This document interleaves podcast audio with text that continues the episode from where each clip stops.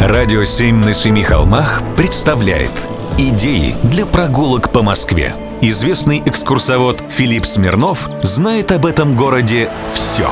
Прогулки со Смирновым. Здравствуйте. На углу улиц Большая Никитская и Маховая, напротив манежа, стоит знаменитое на всю Москву здание. Флигель дворянской усадьбы одного старинного московского рода. На фронтоне у него надпись «Свет Христов просвещает всех». Я говорю сейчас о церкви святой мученицы Татьяны. Церковь была устроена во флигеле перестроенной городской усадьбы конца XVIII века, принадлежавшей роду Пашковых, и расположена на Маховой улице близ Московского Кремля. В 1832 году Николай I купил это здание для Московского университета, и в 1833-36 годах оно было перестроено под руководством архитектора Евграфа Тюрина. Храм был закрыт в июле 1919 года. 7 ноября 1922 здесь был открыт клуб, а 6 мая 1958 года под своды церкви вернулся театр. Студенческий театр МГУ. Я не оговорился. Вернулся. В 20 веке театр в церковном здании продолжал славные традиции знаменитого театра на Маховой. И вот как было дело. Первая театральная труппа в Москве образовалась из студентов Московского университета в 1756 году под руководством Михаила Хераскова, который вместе с Сумароковым писал для этого театра пьесы. Однако ни постоянного помещения, ни постоянной труппы у театра не было. Играли то у воскресенских ворот, то в университетских корпусах, то в богатых домах русской аристократии, позже в доме Локотелли, первого русского антрепренера, у Красных прудов – Огромным этапом развития русского театра стал частный Петровский театр, построенный и созданный английским математиком и механиком Майклом Медоксом. Этот человек меня по-настоящему восхищает, но о нем я расскажу как-нибудь в другой раз. И вот в 1801 году Петровский театр со всем принадлежавшим имуществом поступил в собственность императорской казны. Поговаривают, правда, что театр под предлогом нерентабельности просто отжали в пользу тогдашнего генерал-губернатора Москвы. И тогда стали играть в этом флигеле на Маховой. Так и появился театр на Маховой. Просуществовал он, правда, недолго, до 1824 года. В небольшом флигеле над конным манежем Пашкова на углу Большой Никитской и Маховой была еще квартира аптекаря Липольда, а во дворе усадьбы – аптекарские огороды, принадлежавшие медицинской коллегии. А в здании играли пьески. Ну, репортажи. В 1991 году здание вернули церковь. Прогулки со Смирновым. Читайте на сайте radio7.ru. Слушайте каждые пятницу, субботу и воскресенье в эфире «Радио 7» на Семи холмах. «Радио 7» на Семи холмах представляет Идеи для прогулок по Москве. Известный экскурсовод Филипп Смирнов знает об этом городе все. Прогулки со Смирновым. Здравствуйте. Есть в Москве район, название которого, предположительно, произошло от фамилии Курицын. Был такой боярин, который тут владел деревеньками. Тут это в долине реки Сходня. Так, кстати, называется местный заповедник. Итак, речь о районе Куркина. Ударение на первый слог. Про боярина Курицына можно забыть.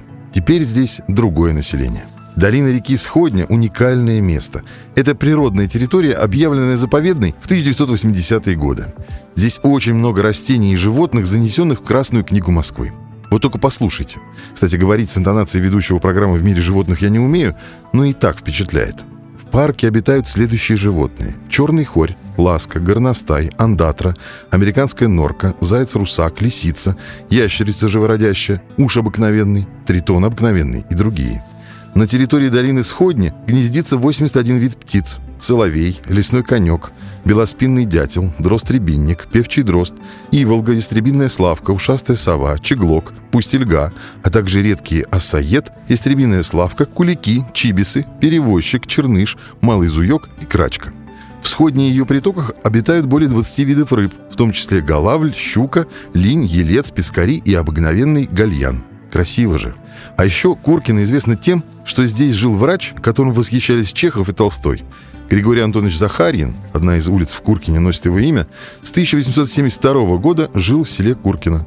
Богатое семейство Захариных много средств выделяло на благотворительность. Они участвовали в ремонте храма Владимирской иконы Божьей Матери. На их средства была построена церковная каменная ограда, а в 1899 году церковно-приходская школа. Через два года после смерти Захарина его вдова и дочь заказали известному архитектору Шехтелю проект семейной часовни склепа с мозаикой распятого спасителя, выполненный в Италии по эскизу Васнецова. Часовня и мозаика сохранились. Можно их посетить. О, кстати, будете в Куркине, заезжайте на улицу Соловьиная роща. Тут стоит уникальный памятник. Памятник двум целующимся улиткам. Они размером больше человека. Скульптор запечатлел их в момент медленного движения друг к другу. Зима, Куркина, заповедник, поцелуй улиток, холодно, романтика. Поезжайте. Посмотрите. Прогулки со Смирновым. Читайте на сайте radio7.ru. Слушайте каждые пятницу, субботу и воскресенье в эфире «Радио 7» на Семи холмах. «Радио 7» на Семи холмах представляет Идеи для прогулок по Москве. Известный экскурсовод Филипп Смирнов знает об этом городе все. Прогулки со Смирновым. Здравствуйте. Вы же знаете, что такое аудиокнига? Если бы книги говорили, то в районе Старого Ваганькова, это менее чем в 200 метрах от Кремля, стоял бы гул многих миллионов книжных голосов. Здесь расположено здание знания. Российская государственная библиотека. Уникальный ансамбль зданий с 19-ярусным хранилищем с сетчатыми полами, электрическим поездом для транспортировки книг внутри, 50-метровым вертикальным конвейером. Вот он сложился здесь в 1920-е годы. Сначала в пользу московского отдела Румянцевского музея был отдан дом Пашкова. Затем стало понятно, что более миллиона единиц хранения не могут содержаться в здании, в котором деревянные перекрытия, и потому объявили конкурс на храм книги. В 1927-29 годах в три этапа прошел конкурс на лучший проект. Предпочтение было отдано проекту архитекторов Гельфрейха и Щуко, несмотря на то, что они не участвовали в конкурсе.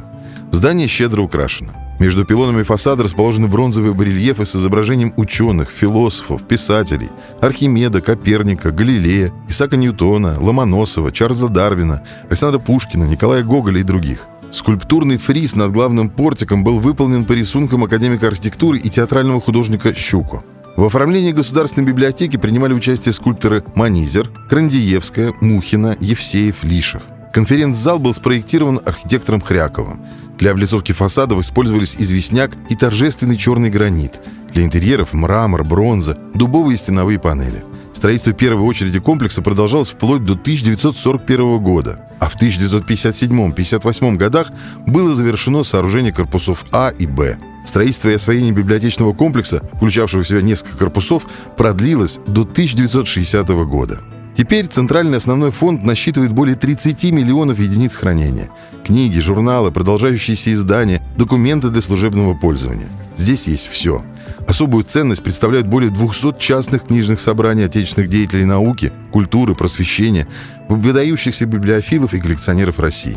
И заметьте, библиотека работает, потому что книги молчат и суеты не любят. В залах тихо и тепло. Социальная дистанция соблюдена. Сходите, Проверьте. Прогулки со Смирновым. Читайте на сайте radio7.ru. Слушайте каждые пятницу, субботу и воскресенье в эфире «Радио 7» на Семи холмах.